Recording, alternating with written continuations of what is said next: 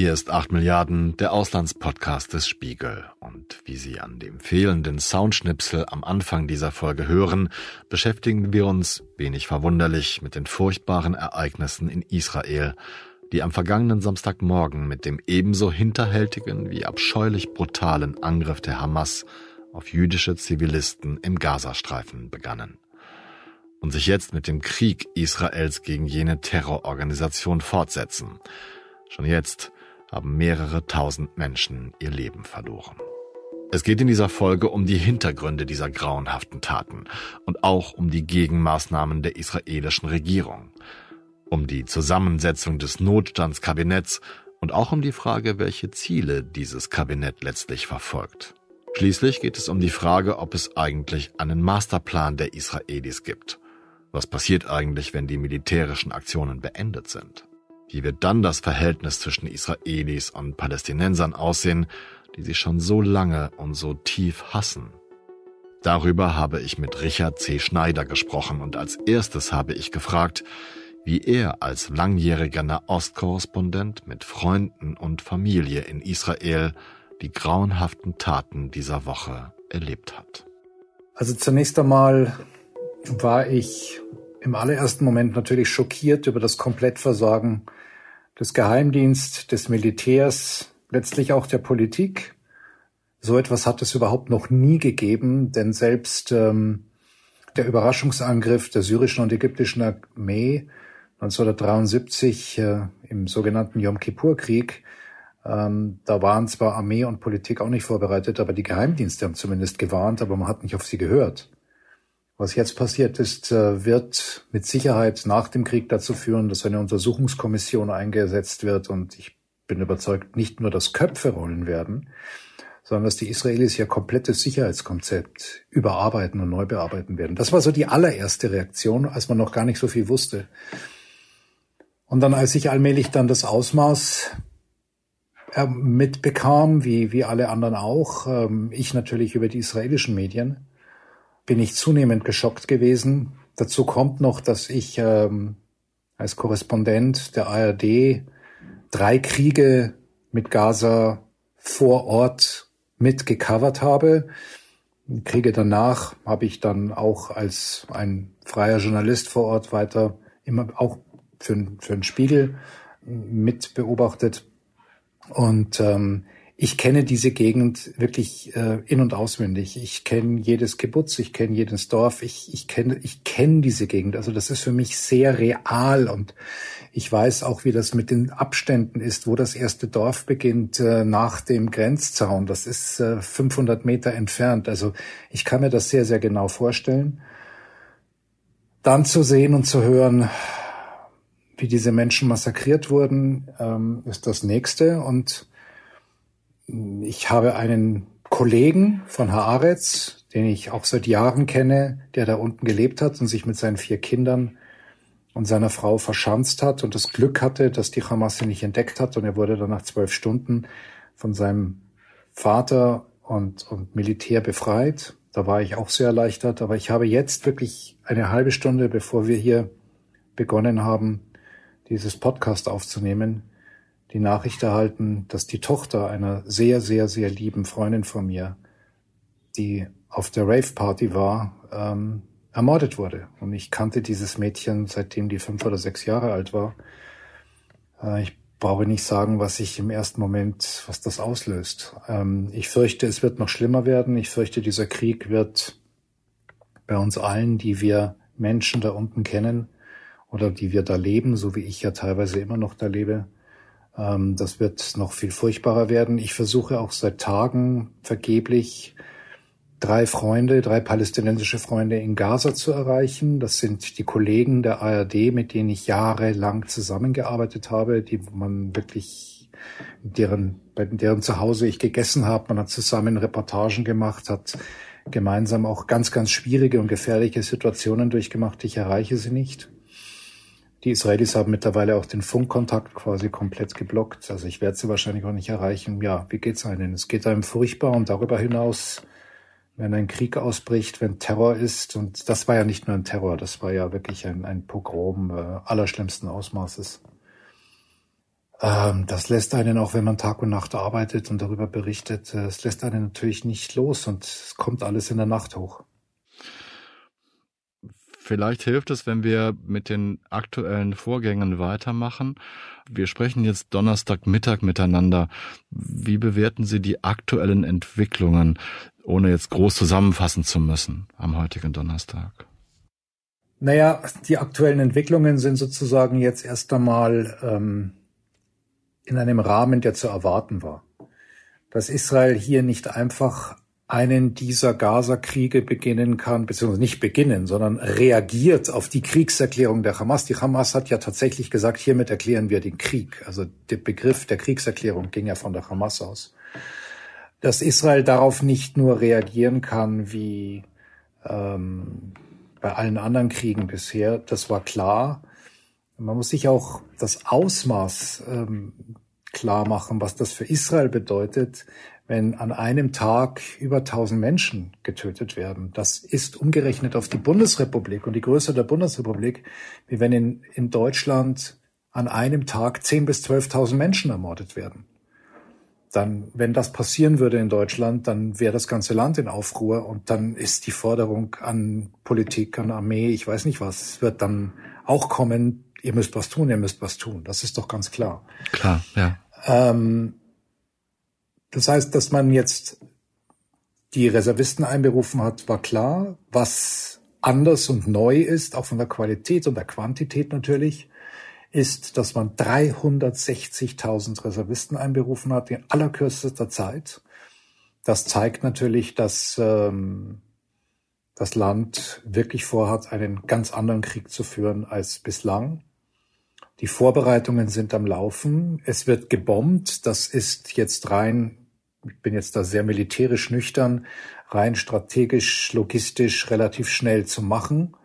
Und alles andere bedarf der Vorbereitung, wie zum Beispiel eben auch ähm, einen möglichen Einmarsch von Bodentruppen. Das heißt, bislang ist die Situation die übliche. Es fliegen Raketen aus äh, Gaza nach Israel, es kommen die Alarms, die, die die Menschen rennen in die Bunker, das ist klar, oder in ihre, in ihre Sicherheitsräume. In Gaza wird halt niedergebombt, was nur niederzubomben ist, und zwar mittlerweile auch in einem ganz anderen Ausmaß, als ich das aus anderen Kriegen kenne. Auch das war zu erwarten. Und die große Frage ist, was passiert jetzt als nächstes? Eine der jüngsten Entwicklungen ist die, die Bildung einer Regierung der nationalen Einheit. Korrigieren Sie mich, wenn ich die falschen Begriffe benutze dafür. Für mich eigentlich eine äußerst logische Entscheidung angesichts dieses grauenhaften Angriffs wäre, glaube ich, in jedem anderen demokratischen Land ähnlich der Fall. Die Frage ist allerdings, warum hat es bis zum Mittwochabend gedauert, dieses Bündnis zu schmieden? Ist das auch ein Teil der, der sorgfältigen Vorbereitung, die Sie gerade angesprochen haben? Also das ist keine Regierung der nationalen Einheit. Ich meine, man redet natürlich von Einheit, das ist klar. Es ist halt eher, eher auf Englisch ist der Begriff ähm, Emergency, Government of Emergency, also eine Art von Notstandsregierung. Das ist ganz klar. Das kennt man auch aus den USA, als äh, 9-11 geschah. Das kennt man aus anderen Situationen, dass in dem Augenblick, wo ein Land angegriffen wird, die Opposition sich natürlich bereit erklärt mitzumachen, weil zunächst geht es mal darum, gemeinsam gegen den Feind zu kämpfen und zu siegen und danach kann man sich wieder innenpolitisch streiten über alles andere. Dass das so lange gedauert hat, das ist wirklich gut, dass Sie das fragen, zeigt allerdings auch, tja, die, die Nicht-Professionalität seitens dieser Regierung. Premier Netanyahu hat lange gezögert, weil ähm, es von Seiten der beiden großen Oppositionsparteien, von Yair Lapid, der die größte Oppositionspartei hat und der Oppositionsführer ist, Yair Lapid hat gefordert, dass die beiden rechtsextremen Minister Itamar Ben-Gvir und Bezalel Smotrich, ähm, wenn er mit einsteigt in die Regierung, ähm, zu verschwinden haben. Und Benny Gantz mit seiner Blau-Weiß-Partei, der jetzt in diese Notstandsregierung mit eingestiegen ist, der hat nur gefordert, dass die beiden am Kriegskabinett nicht teilnehmen dürfen. Netanyahu hatte damit erstmal ein großes Problem, weil er diese Koalition ja braucht, um sich an der Macht zu halten. Und äh, wir haben das ja in den letzten Monaten erlebt. Es gibt ja diese total umstrittene Justizreform, die im Grunde genommen darauf rausläuft, die demokratische Gewaltenteilung aufzuheben. Und einer der Gründe dafür, dass man, dass diese Regierung das durchziehen will, ist sicherlich auch der Prozess, den Netanyahu am Hals hat, ein Prozess wegen möglicher Korruption, mutmaßlicher Korruption in drei Fällen, an dessen Ende wenn er denn schuldig gesprochen würde, sogar eine Gefängnisstrafe stehen könnte. Und natürlich will Netanyahu nicht am Ende seiner Karriere im Gefängnis landen. Insofern ist, hat er ein großes Interesse, diesen Prozess loszuwerden. Dieses Thema habe ich mit Richard C. Schneider vor einigen Wochen bereits besprochen. Wenn Sie sich für die Hintergründe der geplanten und höchst umstrittenen Verfassungsreform interessieren, hören Sie alle Details dazu in jener Folge von 8 Milliarden. Ich verlinke sie in den Show Notes, damit sie leicht zu finden ist. Das muss man alles wissen, um zu verstehen, was jetzt in den letzten Tagen passiert ist. Denn er denkt vor allem natürlich auch daran, wie er sich an der Macht halten kann. Und diese Forderungen, die waren für ihn zu gefährlich und da war er sich nicht sicher. Dann meldeten die israelischen Medien, dass seine Frau Sarah Netanyahu, von der man weiß, dass sie wesentlichen Einfluss auf seine Entscheidungen hat, angeblich nicht bereit war für so eine Einheitsregierung. Das wurde dann dementiert, dann ist ein Tweet abgesetzt worden, Sarah ist für die Einheit. Also das sind alles Politspielchen angesichts eines solchen Pogroms, und, und auch das ist ja mehrfach schon gesagt worden und das muss man auch verstehen, was das bedeutet. Seit der Shoah wurden noch nie so viele Juden an einem einzigen Tag abgeschlachtet. Das ist eine Katastrophe und dieser 7. Oktober 2023 wird in die Geschichte nicht nur Israels, sondern des jüdischen Volkes eingehen. Das ist einer der schwärzesten Tage des jetzt zwar noch jungen 21. Jahrhunderts, aber sicher auch eines der schwärzesten Tagen der, der jüdischen Geschichte. Und da gibt es solches Hickhack. Also kurz und gut, Yael Lapid ist nicht eingestiegen, Benny Gantz ist eingestiegen. Netanyahu hat seiner Forderung nachgegeben, dass eben diese beiden Rechtsextremisten nicht am Kriegstisch, am Kriegskabinett teilnehmen dürfen. Und im Grunde genommen muss man jetzt erstmal sagen, dass diese äh, Notstandsregierung und dieses kleine Kabinett, das jetzt diesen Krieg bestimmen wird, zumindest erstmal ein sehr professionelles Kabinett ist. Das besteht nämlich aus Netanyahu selbst, klar, Premier. Es besteht aus dem Verteidigungsminister Joachim Garland, der selber ein General war. Es besteht jetzt aus Benny Gantz, selber früher Verteidigungsminister und ehemaliger Generalstabschef der Armee.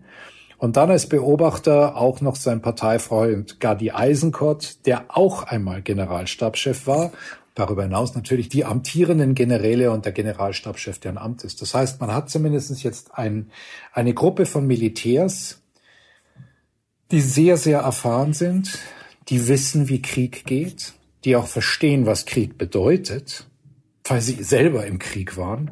Sie haben von beruhigender Professionalität in der Zusammensetzung des Kabinetts gesprochen, so habe ich das gerade empfunden.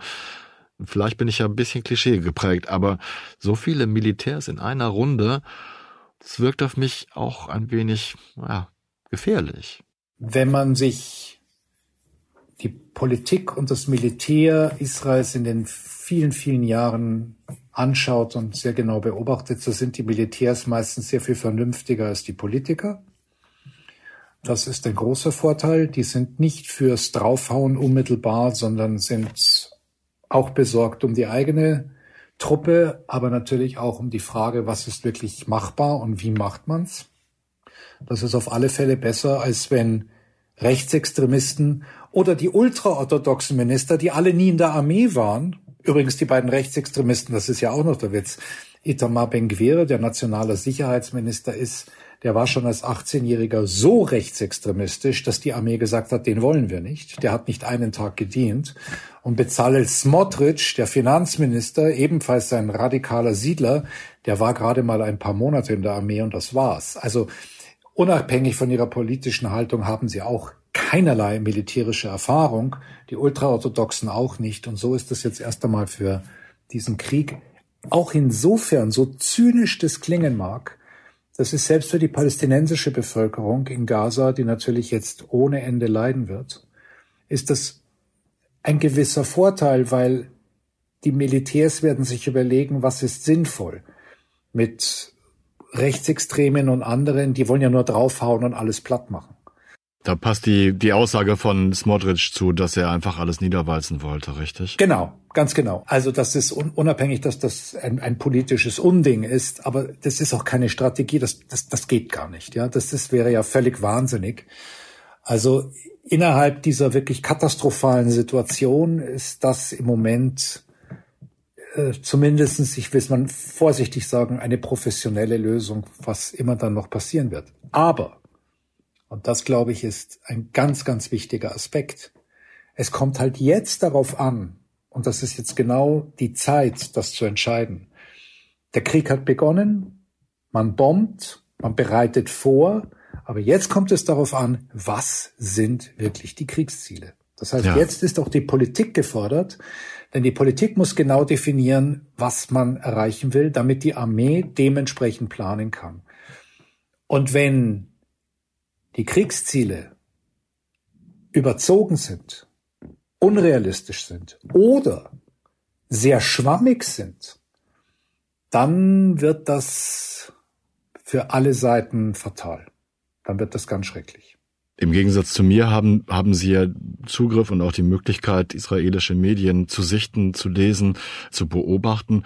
Gibt es schon irgendetwas, was über diese Kriegsziele bekannt ist? Ich meine, klar, da ist Geheimhaltung vor und so weiter und so fort, aber kann man da schon etwas absehen? Also die Forderung und das, worüber eigentlich auch im israelischen Fernsehen von früh bis spät, weil die Fernsehsender haben natürlich alle auf permanenten und Stop-Nachrichten geschaltet. Das ist Klar. in einer solchen Kriegs- und Krisensituation ganz normal. Das kennen wir übrigens auch aus den USA 9-11 dass äh, alle Sender nur noch von früh bis spät über, über all diese Dinge berichtet haben, ist ja klar.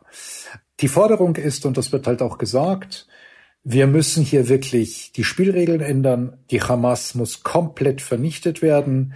Wir müssen ein für alle Mal in Gaza eine Situation schaffen, dass wir nicht mehr von dort gefährdet sind.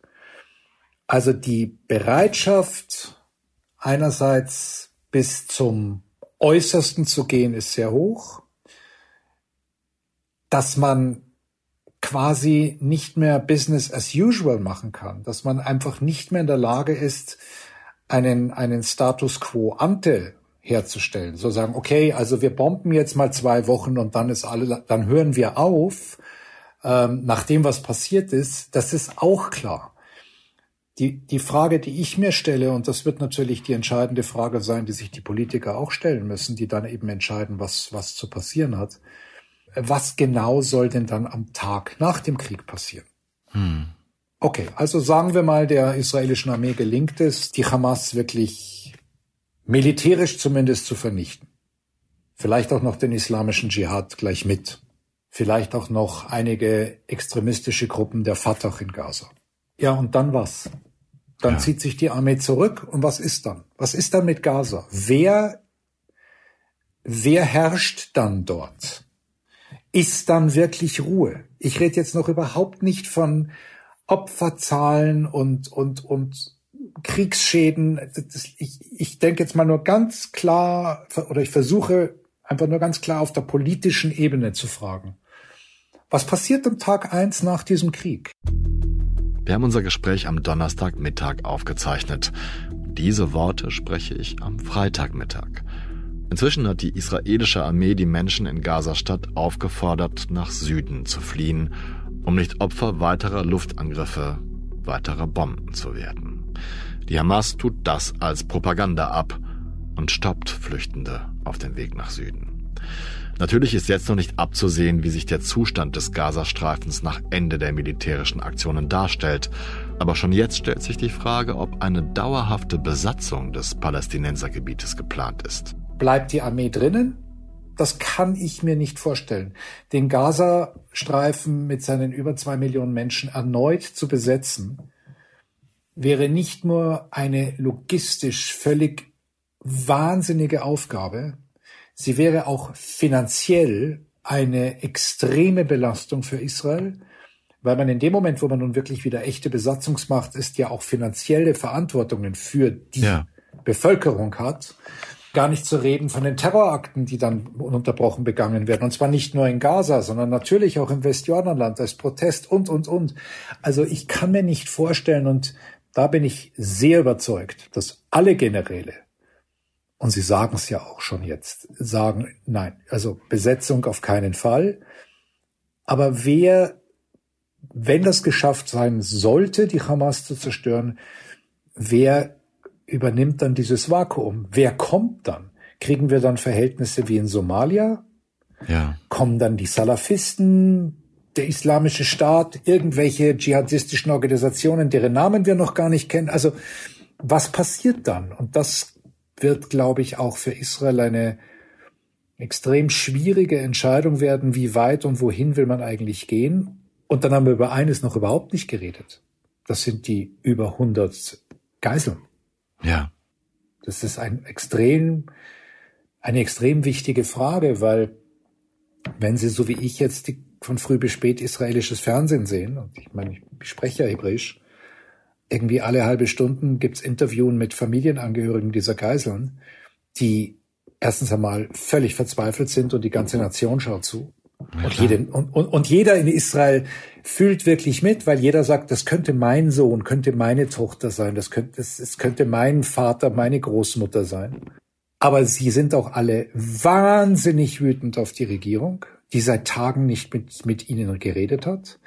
Sie sagen, und das sind zum Teil Menschen, die rechts wählen. Das sind zum Teil Menschen, die diese Koalition gewählt haben, die jetzt mit einer großen Wut Netanyahu direkt angreifen, Minister direkt angreifen und sagt, bringt mir und ihr habt das zu verantworten, bringt uns unsere Kinder, unsere Familienangehörige zurück. Ich fange jetzt einfach mal an, einzelne Punkte, die Sie gerade angesprochen haben, nochmal von mir aus anzusprechen. Fangen wir mit den Geiseln an. Ich habe mich gleich gefragt, als die Bombardements begannen, wie kann man denn sicherstellen, dass man nicht die eigenen Landsleute trifft, die als Geiseln festgehalten werden, wenn man bombardiert. Ich habe jetzt überhaupt keine militärische Ahnung. Ich weiß nicht, wie präzise man das machen kann. Aber ich, ich sehe die Gefahr, dass man die eigenen Leute trifft. Oder kann man das ausschließen? Nein, man kann es nicht ausschließen. Zunächst einmal, nach meinem Wissen, ist im Moment den Geheimdiensten überhaupt nicht klar, wo die Geiseln sich befinden. Und dass diese Geiseln alle getrennt wurden, ist ganz klar. Die werden nicht an einem Ort festgehalten, sondern die sind verteilt im Gaza. Das ist, ist völlig klar. Das heißt, die Armee greift an mit dem Wissen, dass sie möglicherweise Geiseln trifft. Gestern gab es eine Meldung, ich weiß nicht, ob die stimmt, ähm, dass angeblich fünf Geiseln bei Bombenangriffen getötet wurden. Das hat die Hamas zumindest verbreitet. Kann stimmen, kann nicht stimmen, keine Ahnung. Aber dass genau das passieren kann, ist klar. Das weiß die Regierung, das weiß die Armee aber sie kann bis zu einem gewissen Grad, kann sie ja darauf keine Rücksicht nehmen, weil wenn sie Rücksicht darauf nehmen würde, könnte sie überhaupt nichts machen. Hm. Das ist ja auch genau im Prinzip auch das, das Kalkül der Hamas, das ist ja klar. Das heißt, was mit Sicherheit parallel läuft, was extrem schwer sein dürfte, ist, dass der Geheimdienst der Shin Bet versucht, zumindestens für einen Großteil der entführten Zivilisten, der Geiseln, herauszufinden, wo die möglicherweise sind. Und natürlich ist klar, wenn man sagt, okay, wir wissen jetzt, dass drei Geiseln in dem und dem Haus versteckt sind, da wird natürlich, wird natürlich keine Bombe niedergeschlagen, runtergeworfen. Ja, klar. Ist ja klar, ja. sehr logisch. Aber dass bei diesem Angriff auch Zivilisten, entführte israelische Zivilisten getötet werden könnten, ist klar.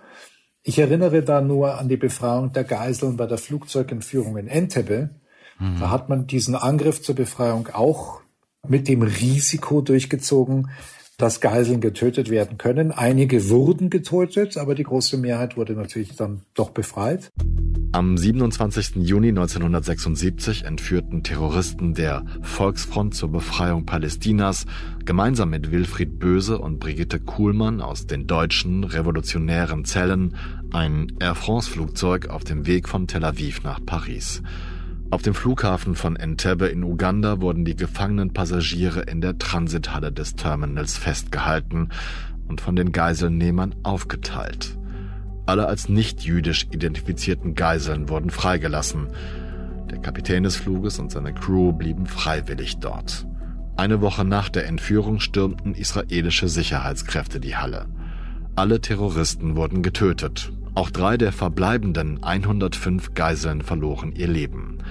Mindestens 20 ugandische Soldaten starben während des Feuergefechts und auch der Kommandeur der israelischen Spezialeinheit, Oberstleutnant Jonathan Netanyahu, der ältere Bruder des amtierenden Premiers Benjamin Netanyahu. Das ist Krieg. Ähm, es werden Menschen sterben, es werden eben wahrscheinlich auch Geiseln sterben.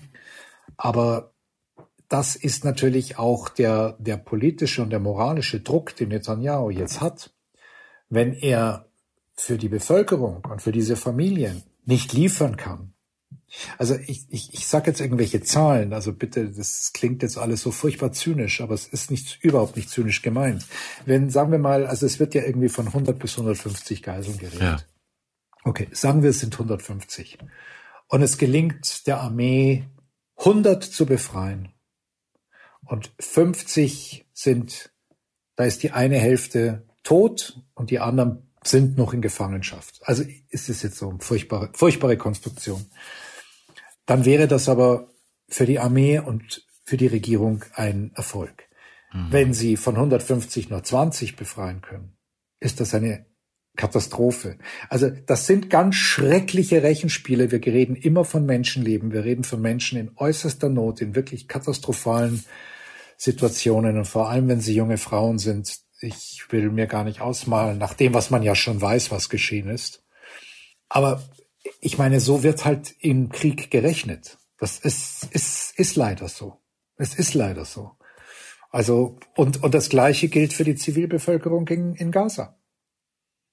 Das heißt, wenn man sagt, wir wollen so etwas nie wieder zulassen, dann ist klar, dass man dementsprechend vorgehen muss und dass natürlich bei Bombenangriffen auf Häuser, in denen sich Positionen der Hamas befinden, auch äh, Zivilisten getötet werden. Und das ist ja, das ist ja ein allgemeines Problem geworden dieses sogenannten asymmetrischen Krieges, wie wir ihn ja im 21. Jahrhundert überwiegend haben.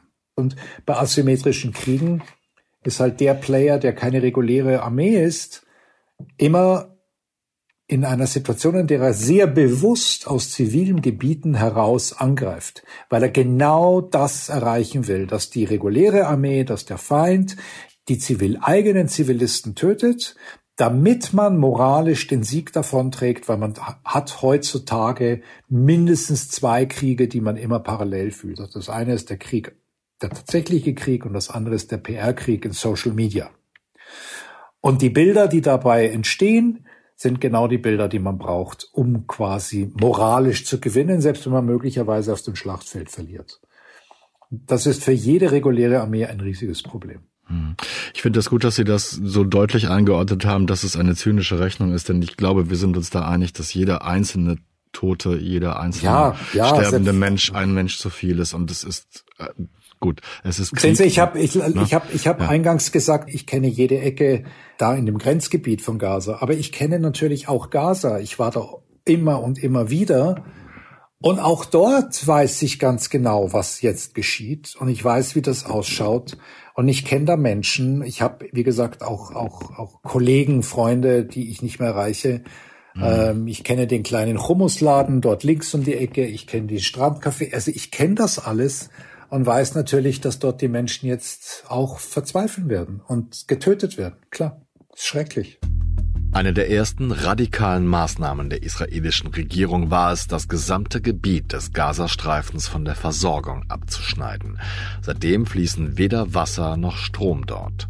Treibstofflieferungen gibt es nicht mehr und schnell wird klar, dass auch die Versorgung mit Nahrungsmitteln zusammenbricht. Die Menschen in Gaza finden sich in einer katastrophalen Lage wieder und man muss vielleicht an dieser Stelle betonen, dass nicht alle, sondern nur die wenigsten von ihnen Terroristen sind. Es ist eine furchtbare Maßnahme und die Menschen beklagen die gemeine Brutalität der Israelis. Es sind allerdings kaum Stimmen zu vernehmen, die auch die Hamas ansprechen, deren Mordkommandos dafür sorgten, dass das angegriffene Israel überhaupt zu solchen Maßnahmen greift. Ich habe Richard C. Schneider gefragt, wie dieses Vorgehen der Regierung in der israelischen Bevölkerung aufgenommen und kommentiert wird. Naja, diese Maßnahme wird erst einmal von der Mehrheit der Bevölkerung, nicht von allen, aber von der Mehrheit der Bevölkerung natürlich für gut geheißen. Im Moment ist die Stimmung so aufgeheizt, auch gerade angesichts dessen, dass man jeden Tag ein bisschen mehr erfährt, wie, wie grauenvoll, wie brutal diese Hamas-Terroristen vorgegangen sind, was sie den Menschen angetan haben. Es äh, wird von Verstümmelungen berichtet, äh, wirklich übelster Art sofort keine Hamas-Terroristen mehr in den eigenen Krankenhäusern behandeln. Ich weiß nicht, ob das ähm, umgesetzt wird. Da werden sich die Ärzte wahrscheinlich dagegen wehren, weil die Ärzte haben immerhin noch den Eid des Hippokrates geleistet und da wird behandelt, egal wer, egal wie. Ähm, was auch richtig ist, selbstverständlich. Auch ein verletzter oder schwer verletzter Terrorist hat das, den Anspruch auf ähm, medizinische Versorgung. Was man danach mit ihm macht, ob man ihn für immer ins Gefängnis stellt, ist ein ganz anderes Thema. Aber da ist im Moment natürlich bei, bei 1000, ich glaube 1200 oder 1300 Toten, die man jetzt hat, ist ähm, die Bereitschaft äh, zu sagen, wir machen, wir machen platt quasi ja, in der Gesellschaft ja. sehr hoch. Dass das eigentlich nach dem Kriegsrecht nicht erlaubt ist, das ist eine Kollektivstrafe an der Bevölkerung. Kein ja. Gas, kein Wasser, keine Nahrung, kein Strom. Das ist das eine. Und es gab im Telefonat zwischen, in einem der Telefonate mittlerweile, Sie haben jetzt sehr oft schon miteinander geredet, in einem der Telefonate zwischen, zwischen US-Präsident Joe Biden und äh, Premier Netanyahu kam auch das zur Sprache und in seiner Ansprache vor wenigen Tagen sagte Joe Biden, dass er mit äh, Netanyahu geredet habe und dass es sich für Demokratien wie Israel und die USA sind, äh, es sich gehört, nach dem Gesetz zu agieren.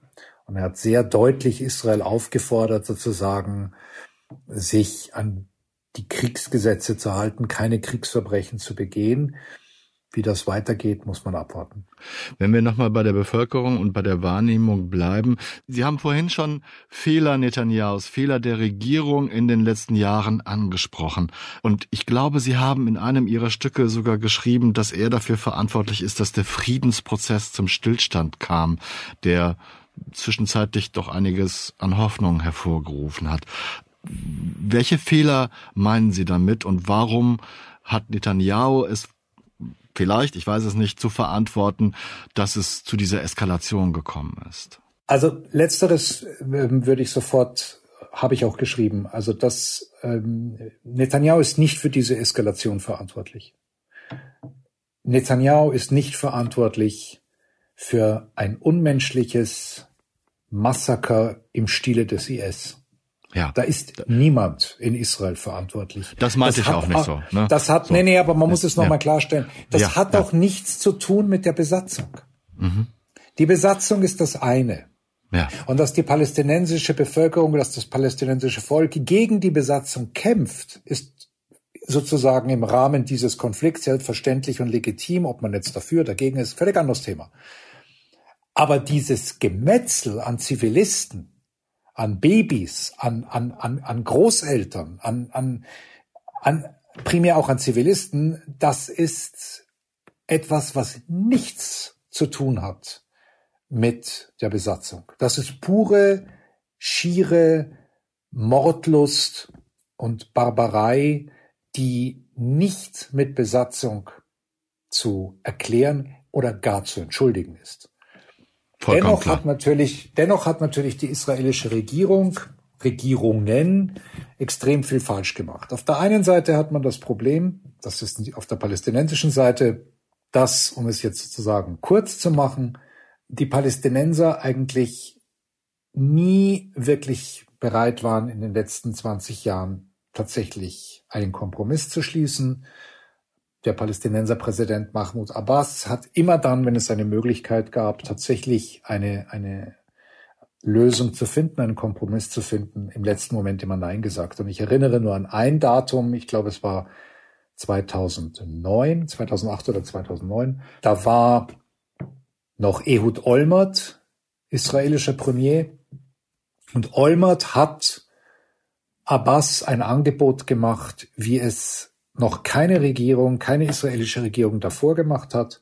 Er hat ihm nicht nur selbstverständlich den Gazastreifen und das Westjordanland angeboten, er hat ihm auch angeboten, quasi, dass man im Austausch für die großen Siedlungsblöcke, die bei Israel bleiben werden, im Westjordanland, entsprechend prozentual einen Anteil aus dem Kernland Israel übergibt und, und das ist entscheidend, Ostjerusalem als Hauptstadt der Palästinenser.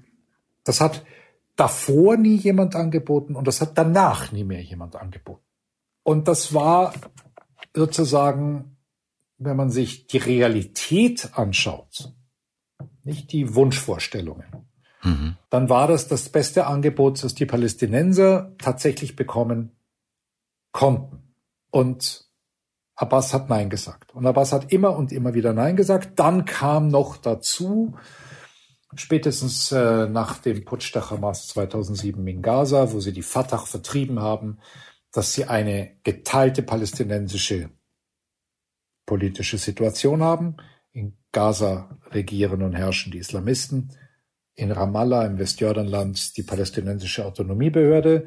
Eine völlig gespaltene Gesellschaft was natürlich Israel und Netanyahu, der ja viele, viele, viele Jahre jetzt im Amt war und ist, natürlich wunderbar fand und im Grunde genommen auch noch befördert hat nach dem guten alten Prinzip divide et impera, herrsche, mhm. teile und herrsche, weil er wusste, solange die untereinander zerstritten sind, solange muss er ja überhaupt nicht einen Friedensprozess mehr äh, äh eingehen.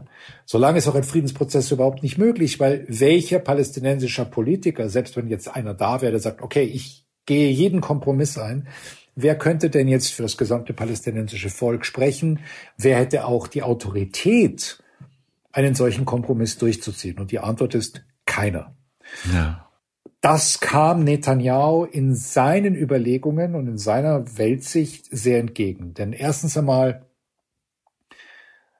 will Netanyahu keinen Palästinenserstaat haben. Warum will er keinen Palästinenserstaat haben? Weil er zutiefst davon überzeugt ist, dass ein Palästinenserstaat eine existenzielle Bedrohung für Israel wäre. Das ist der eine Grund. Es gibt noch einen sicherheitspolitischen Grund, dass man das Westjordanland braucht, um eine militärisch-strategische Tiefe zu haben im Falle eines neuen großen Krieges. Denn Israel ist an, also das Kernland Israel ist an seiner schmalsten Stelle gerade mal neun Kilometer breit. Das ist, wenn man mal so vorstellen, wie schmal das dann an seiner schmalsten Stelle ist. Diese Idee mit der Tiefe ist heutzutage obsolet geworden angesichts der Kriege, wie sie heute geführt werden. Es sind ja nicht mehr die Panzer, die rollen, sondern es sind die Raketen, die einschlagen. Und dann gibt es natürlich den religiösen Aspekt der ideologischen, nationalreligiösen Siedler. Das ist das Land, das Gott uns verheißen hat. Das Westjordanland ist Judäa und Samaria, wie das biblisch heißt. Hier hat sich die eigentliche jüdische Geschichte abgespielt. Also das gehört alles uns und das gehört nicht den Palästinensern. An dieser Stelle der kurze Hinweis auf die zweite Podcast-Folge zu diesem Thema. Um die Hintergründe des mehr als 100 Jahre alten Nahostkonfliktes zu verstehen, habe ich Richard C. Schneider außerdem gebeten, mir kurz die Historie dieser tödlichen Feindschaft zwischen Palästinensern und Juden bzw. Israelis zu schildern. Und diese Erklärungen haben wir in eine Extrafolge gepackt. Sie finden diese Zusatzepisode in der Timeline Ihrer bevorzugten Podcast-Plattform und natürlich auch in unserer Audiothek unter spiegel.de slash audio. Und dieses Gemisch ist genau das, was Netanyahu in seiner Vorstellung äh, haben will, also sprich äh, dieses Westjordanland de facto, de facto nicht zurückzugeben. Die radikalen Siedlerminister wie Itamar Ben-Gvir und Bezalel Smotrich reden ganz offen darüber, dass sie das annektieren wollen. Netanyahu, der weiß, dass eine de facto, nein, eine de jure Annexion nicht einmal von den Amerikanern akzeptiert wird. Also ist das so eine schleichende, stillschweigende Annexion, die durch dieses äh, Siedlungsprojekt und den immer weiteren Bau neuer Siedlungen passiert. Mit Gaza will man gar nichts zu tun haben. Da ist man froh, dass man sozusagen raus ist.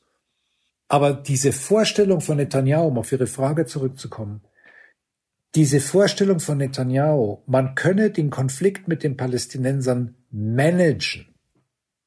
Und die zweite Überzeugung, man könne Frieden mit den arabischen Staaten machen, ohne das Problem mit den Palästinensern gelöst zu haben, ist mitverantwortlich für die sich immer weiter entwickelnde Eskalation und auch die Radikalisierung auf der palästinensischen Seite. Mhm. Und das Problem, das man sah, war 2020, dass mit Hilfe der Vermittlung von dem damaligen US-Präsidenten Donald Trump es das Abraham-Abkommen gab, plötzlich ein Normalisierungsabkommen zwischen den Vereinigten Arabischen Emiraten, Bahrain und Israel. Dem schlossen sich noch Marokko und genau. der Sudan an. Ja. Das war für Netanyahu sozusagen quod erat demonstrandum. Ich sagte doch, es geht, dass man Frieden macht, ohne das Problem mit den Palästinensern gelöst zu haben. Und vergessen Sie nicht, dass jetzt in den letzten Wochen, bevor das jetzt passiert ist, man immer intensiver darüber geredet hat, dass es möglicherweise zu einem Friedensvertrag zwischen Saudi-Arabien und Israel kommt. Das wäre der völlige Durchbruch gewesen für Israel und für Netanyahu. Zwar haben die Saudis gesagt, und man weiß nicht, wie das ausgegangen wäre, dass sie nur bereit sind, Frieden zu schließen, wenn die Israelis den Palästinensern sehr, sehr, sehr weit entgegenkommen. Aber man hörte natürlich im Hintergrund auch, dass Mohammed bin Salman, der neue starke Mann in, in Riyadh, dass der durchaus auch mit ein paar Versprechungen und kleineren Sachen erstmal zufrieden gewesen wäre. Und das ist natürlich erstens mal nicht im Sinn der Palästinenser. Und das ist aber auch nicht im Sinne des Iran. Ich unterbreche Sie jetzt, weil ich das so spannend finde. Ähm, denn wenn, wenn wir schon über eine mögliche Annäherung von Saudi-Arabien an Israel sprechen, fällt mir sofort ein, dass sich Saudi-Arabien und Iran im März zu einem ich weiß nicht genau, wie man es bezeichnen sollte, einem Abkommen, das man sich annähern wollte, unter chinesischer Führung, lassen wir die Chinesen kurz raus, äh, äh, vereinbart haben. Wie, wie geht das alles zusammen dann? ja, das ist äh, willkommen im Nahen Osten. ähm, oh weh. Also zunächst einmal Iran und die Saudis waren irgendwie ähm, zutiefst verfeindet und haben in den letzten Jahren sowohl im Jemen als auch zum Teil in Syrien, als auch im Libanon äh, Stellvertreterkriege geführt. Der klassische ganz alte Zwist zwischen Schia und Sunni. Mhm. Ähm, Iran ist schiitisch, äh, Saudi-Arabien ist sunnitisch und Saudi-Arabien ist auch der Hüter der beiden wichtigsten Heiligtümer des Islam, Mekka und Medina. Und ähm, nichtsdestotrotz gerade angesichts auch der immer stärker werdenden militärischen Bedrohung durch den Iran, auch durch das Atomprogramm, hat Saudi-Arabien erstmal versucht, sich äh, mit den Iranern irgendwie anzugleichen und irgendwie zu einem Kompromiss zu kommen. Das hatte etwas zu tun, und jetzt kommen wir zwar vom Hundertsten ins Tausendste, aber es ist so schwer zu trennen. Das hatte etwas zu tun mit dem extrem angespannten Verhältnis zwischen Riyadh und Washington, zwischen dem Washington von Joe Biden. Ich erinnere daran, dass Joe Biden zu Beginn seiner Amtszeit und davor Saudi-Arabien, das er Verbündeter der USA ist, er hat das als einen Paria-Staat wirklich auch bezeichnet, weil, und das weiß man ja mittlerweile, Mohammed bin Salman die Ermordung und Zerstückelung des saudischen Journalisten, der für die Washington Post gearbeitet hat, Jamal Khashoggi, mhm. in ähm, in Istanbul, was Istanbul oder Ankara, weiß ich in nicht. In Istanbul, glaube ich, 2018, ne? Genau, äh, angeordnet hat. Und das war natürlich ein, ein, ein, ein riesiger Skandal. Und dann hat sich natürlich äh, Mohammed bin Salman gedacht, okay, wenn ich mich auf euch nicht verlassen kann, dann ähm, muss ich erstmal mit dem Iran irgendwie klarkommen, weil ohne den Schutz der Amerikaner bin ich da hier vielleicht sogar unterlegen. Und dann lasse ich auch gerne die Chinesen ein bisschen vermitteln und den Amerikanern zu zeigen, ich kann auch mit ganz anderen mich verbünden. Ja. Biden hat längst vor allem auch durch den Ukraine-Russland-Krieg sich von seiner Seite aus den Saudis wieder angenähert. Unter anderem ging es eben da auch um die Frage und die Bitte einer verstärkten Ölproduktion für die Welt. Und die Saudis haben gesagt, okay, wir wollen eigentlich, ähm, interessiert uns alles nicht, wir sind wieder Friede, Freude, Eierkuchen. Wir wollen einen Vertrag mit euch, auch gerne mit den Israelis, aber ihr müsst uns dafür zwei Dinge geben, zwei entscheidende Dinge geben. Erstens ganz ähnlich wie Artikel 5 des NATO-Abkommens. Im Falle, dass wir angegriffen sind, äh, steht uns die amerikanische Armee automatisch bei. Und zweitens, wir wollen einen Atomreaktor, um die friedliche Nuklearnutzung bei uns aufzubauen. Das war natürlich für die Iraner überhaupt nicht, ähm, nicht gut. Und jetzt wird viel darüber diskutiert, inwieweit die Iraner an diesem brutalen Anschlag oder wie weit sie involviert waren, ob sie vielleicht sogar das Go gegeben haben. Also da ja. wird viel spekuliert, da wird sehr viel gesagt. Was man weiß, das ist kein Geheimnis, ist, dass die Iraner seit Jahren die Hamas, den islamischen Dschihad, die Hezbollah im Libanon finanziert, dass die miteinander sich treffen, dass man sich koordiniert im Kampf gegen Israel. Also das ist alles bekannt. Und insofern ist das, was jetzt geschehen ist, auch erst einmal für Iran von Vorteil, weil das Thema des saudisch-israelischen Friedens ist erst einmal auf unbestimmte Zeit verschoben. Heute mehr denn je rückt eine friedliche Koexistenz von Juden bzw. Israelis und Palästinensern in den Gebieten, in denen beide Seiten ihre Wurzeln sehen, in weiter Ferne. Die letzten ernsthaften Versuche, einen Weg des Friedens zu beschreiten, sind Jahre her. Und ich meine nicht das soeben angesprochene Abraham-Abkommen, das während Donald Trumps Amtszeit zustande kam. Denn ich fürchte, man muss erst noch sehen, wie haltbar jene verschriftlichten Absichten sind, sich etwas anzunähern. Beide Seiten bergen Potenziale radikaler Kräfte, die keine Einigung wollen, sondern eine Siegerlösung anstreben, entweder durch provozierende Taten und Tatsachen, wie den fortwährenden Siedlungsbau radikaler Israelis im Westjordanland, oder durch Unterlassen, wie die fortwährend fehlende Einigung auf eine klare Führung in den Palästinensergebieten, also das Fehlen einer klaren Regierung, mit der man verhandeln könnte. Also es gab Wahlen, die damals die Hamas gewonnen hat.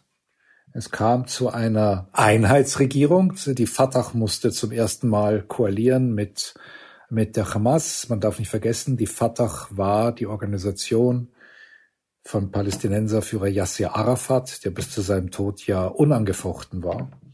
Und dann kam es eben zu diesem Clash 2007, wo die Hamas die Fatah rausgeschmissen hat aus Gaza in einem wirklich blutigen Bürgerkrieg, den ich damals gecovert habe und der extrem brutal war. Extrem brutal ähm, der für uns als Journalisten auch extrem gefährlich war. Bürgerkrieg ist immer ganz, ganz schwierig, weil man jeden Augenblick zwischen die Fronten gerät und, gerät und das heißt, man ist dann auch ähm, mitten in der Schusslinie. Also das war, war wahrlich kein Vergnügen. Seitdem haben Fatah und Hamas, Palästinenserpräsident Abbas und die Islamisten immer wieder versucht, eine Einheitsregierung zu bilden. Ähm, sie haben immer wieder unterschrieben, drei Tage später haben sie sich wieder zerstritten. Also es gibt keine, keine Einheitsregierung mehr. Es gibt tatsächlich zwei Entitäten, zwei Machtpole. Das sind Israel zynisch, Gaza als Hamastan und ähm, das Westjordanland als Fatahstan bezeichnet wird. Und jetzt kommt der eigentliche Punkt, dass äh, Palästinenserpräsident Abbas eigentlich nur für vier Jahre gewählt war und er immer wieder Wahlen ansetzt und sie im letzten Moment alle wieder cancelt, weil er genau weiß, dass mittlerweile auch im Westjordanland seine Fatah und er selbst überhaupt keine Mehrheit mehr bekämen. Also die Hamas würde auch im Westjordanland die Wahlen haushoch gewinnen. Und ähm, er ist also eigentlich jetzt schon seit äh, ewig und drei Tage, obwohl er nur für vier Jahre gewählt war, ähm, im Grunde genommen ein, ein Palästinenserpräsident, ohne Legitimation. Aber die westliche Welt hält an ihn fest und äh, nimmt das sozusagen mit zwei geschlossenen Augen so hin, obwohl das mit demokratischen Spielregeln ja gar nichts zu tun hat, weil man äh, dann sagt, naja, lieber dann mit dem etwas moderateren äh, Abbas umgehen als mit den Islamisten. Nun ist Abbas aber jetzt schon weit in den 80ern ein Greis, ziemlich erratisch, überhaupt nicht mehr auf der Höhe der Zeit. Also es ist wirklich jetzt nicht nur, ich will nicht despektierlich sein, es ist nicht nur biologisch nur noch eine Frage der Zeit, wann Abbas quasi die politische Bühne verlässt, sondern er ist wirklich kein Player mehr. Und was das auch dann für die Palästinenser bedeutet, wenn er dann tatsächlich nicht mehr lebt, das weiß kein Mensch, denn da werden natürlich auch Machtkämpfe entstehen. Wer übernimmt die Fatah? Wer übernimmt, wer wird dann Palästinenserpräsident? Wie geht's dann weiter? Und da droht natürlich dann auf der palästinensischen Seite auch alles noch mehr ins Chaos abzusinken. Es fällt schwer, in solchen furchtbaren Lagen des Weltgeschehens nach dem Ausblick zu fragen, obwohl man ja gerade wissen will, was jetzt kommt, was als nächstes wohl passieren könnte. Und es fällt noch viel schwerer, angesichts solch grauenhafter Vorgänge am Ende einer langen Folge Hoffnung inmitten von so viel Leid, Tod und Vernichtung zu finden. Ganz ehrlich, mir ist diesmal keine Frage eingefallen, die eine hoffnungsvolle Antwort zur Folge gehabt hätte. Aber Richard C. Schneider hat, trotzdem er mit Freunden, Verwandten und Bekannten trauert und bangt, tatsächlich ein solches Stückchen Hoffnung gefunden und mir ganz ohne Frage davon erzählt. Ich will nur eines sagen. Die Lage ist wahnsinnig düster. Es ist eigentlich eine Situation, wo man nur sagen kann, alle Seiten verlieren. Es ist nichts dabei zu gewinnen. Man schaut sich das an, was sich da gerade abspielt, und es ist wirklich wie ein Shakespeare'sches Drama, wo man von Anfang an weiß, am Schluss sind alle tot, dann fällt der Vorhang und das war's dann. Aber ähnlich sah es aus im Yom Kippur-Krieg der war, wenn man so will, bis zum jetzigen Zeitpunkt, wir wissen nicht, was noch kommt, ob die Hisbollah auch noch in diesen Krieg einsteigt, aber der Yom Kippur-Krieg war anders als das, was wir jetzt sehen, tatsächlich eine echte existenzielle Bedrohung für den Staat Israel. Israel kämpfte damals wirklich um sein Überleben und hätte um ein Haar geschlagen und vernichtet werden können. Wenn man das vor Augen hat, auch die für die damaligen Verhältnisse bis letzten Samstag höchsten Opferzahlen auf der israelischen Seite, die jetzt jemals in einen Krieg hatte, alleine 2600 getötete Soldaten und über 7000 Verwundete. Und das in einem Krieg von mehreren Wochen. Wir haben jetzt auf der israelischen Seite, um auch wieder in der, im kollektiven Bewusstsein der Israelis zu verstehen, was da gerade passiert, wir haben jetzt nach wenigen Tagen schon über 1300 Tote und über 3000 Verletzte. Das Ergebnis nach diesem Yom Kippur-Krieg, der in Israel eine, ein, ein Trauma war und der eine, eine Depression ohne Ende ausgelöst hat, sechs Jahre später machten Ägypten und Israel Frieden. Auch nach der Ermordung von Sadat, damals kam ja Hosni Mubarak an die Macht, hielt der Vertrag. Und auch nachdem Hosni Mubarak gestürzt wurde, hielt der Vertrag. Und er hielt sogar, das ist ganz interessant, was man vergisst, er hielt sogar als kurze Zeit nach dem arabischen Frühling ein Muslimbruder, Mursi, Präsident wurde in regulären Wahlen. Sogar da hielt der Vertrag zwischen Israel und Ägypten. Also was ich damit sagen will, ist, dass wir auch wenn man in einer Situation ist, wo man das Gefühl hat, so jetzt ist die Katastrophe und der Abgrund größer denn je und tiefer denn je und näher denn je. Aber manchmal erwächst aus einer solchen Katastrophe auch etwas ganz anderes. Und das ist übrigens etwas, was gerade Deutschland nun wirklich auch kennt. Nach der totalen Niederlage, nach diesem entsetzlichen Krieg, den Deutschland angezettelt hat, nach dem Holocaust, ist ja Deutschland wie ein Phönix aus der Asche wieder auferstanden. Und nicht nur das. Ich finde, was wir jetzt gerade vor zwei, drei Wochen erlebt haben, etwas wirklich zutiefst beeindruckendes. Deutschland hat kapiert, dass durch den Krieg mit der Ukraine man sich neu schützen muss. Dass man weiß, jetzt im Osten mit Putin ist da eine potenzielle Bedrohung da. Und Deutschland kauft bei den Israelis ihr Raketenabwehrsystem Arrow 3. Die Deutschen gehen zu den Juden und kaufen sich Sicherheit. Das ist das eine. Und tun das mit einer großen Selbstverständlichkeit, dass sie sich an Israel wenden und dass sie sich an Israel wenden können. Und mit derselben großen Selbstverständlichkeit sagt Israel, ja klar, wir helfen euch. Dass das ein Milliardengeschäft ist, ist ja klar. Ich meine, jeder profitiert. Aber das, darum geht's gar nicht, sondern es geht einfach darum, dass man noch keine 80 Jahre nach Auschwitz miteinander an einem, an einem Punkt ist, wo man mit großer Selbstverständlichkeit befreundet ist, zusammenarbeitet, sich gegenseitig hilft und es ist ja fast schon wie eine Ironie des Schicksals, wenn man es jetzt so ein bisschen ins Metaphorische äh, äh übersetzen will, dass zukünftig Raketen aus jüdisch-israelischer Produktion die deutsche Bevölkerung schützen werden. Und das ist ganz toll. Dass das möglich ist, ist eigentlich ganz toll. Und was ich damit sagen will, ist, dass selbst wenn man jetzt zu Beginn dieses wahrscheinlich wirklich entsetzlichen Krieges, der da kommen wird, ähm, das Gefühl hat, ähm, es ist alles vorbei. Man, was, was bleibt denn einem anders übrig, als die Hoffnung nicht aufzugeben? Es ist schwer, es fällt einem immer schwerer, aber hm, was soll man denn sonst tun?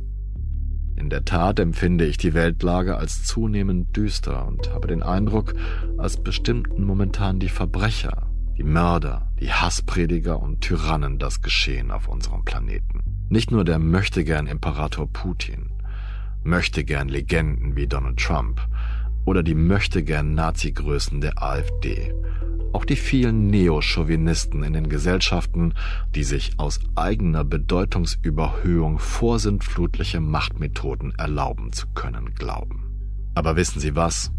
Wir werden sie nicht lassen, denn sie sind nur wenige und wir sind fast acht Milliarden. Aber wenn es Ihnen wie mir geht und Sie das Gefühl haben, die vielen furchtbaren Nachrichten nicht mehr verarbeiten zu können, dann sei Ihnen gesagt, man kann etwas gegen dieses Ohnmachtsgefühl tun. Und wie das geht, erfahren Sie im Podcast meines Kollegen Lenne Kafka mit dem schönen Titel Smarter Leben. Und zwar in der Folge über das Phänomen Doomscrolling, die wir aus diesem Anlass wiederholen. Sie finden den Link dorthin, na klar, in der Beschreibung dieser Episode. Das war 8 Milliarden, der Auslandspodcast des Spiegel. Ich bedanke mich ganz herzlich bei Richard C. Schneider für dieses Gespräch und seine ebenso fachkundigen wie menschlichen Ausführungen zum Krieg zwischen Israel und der Hamas. Luca Ziemek danke ich für seinen besonderen Einsatz, denn er hat als Tonmeister die Post-Production dieser langen Folge übernommen. Ole Reismann danke ich für die Geduld bis zum Erhalt dieser Folge und für die redaktionelle Unterstützung danach. Und Ihnen allen, liebe Zuhörerinnen, Zuhörer und diverse Menschen, die uns zuhören, danke ich für Ihre Aufmerksamkeit und alle Nachrichten, die Sie uns schicken. Sie kennen die E-Mail-Adresse 8milliarden.spiegel.de. Bleiben Sie tapfer und gesund. Ich verbleibe bis zur nächsten Folge. Ihr Olaf Häuser.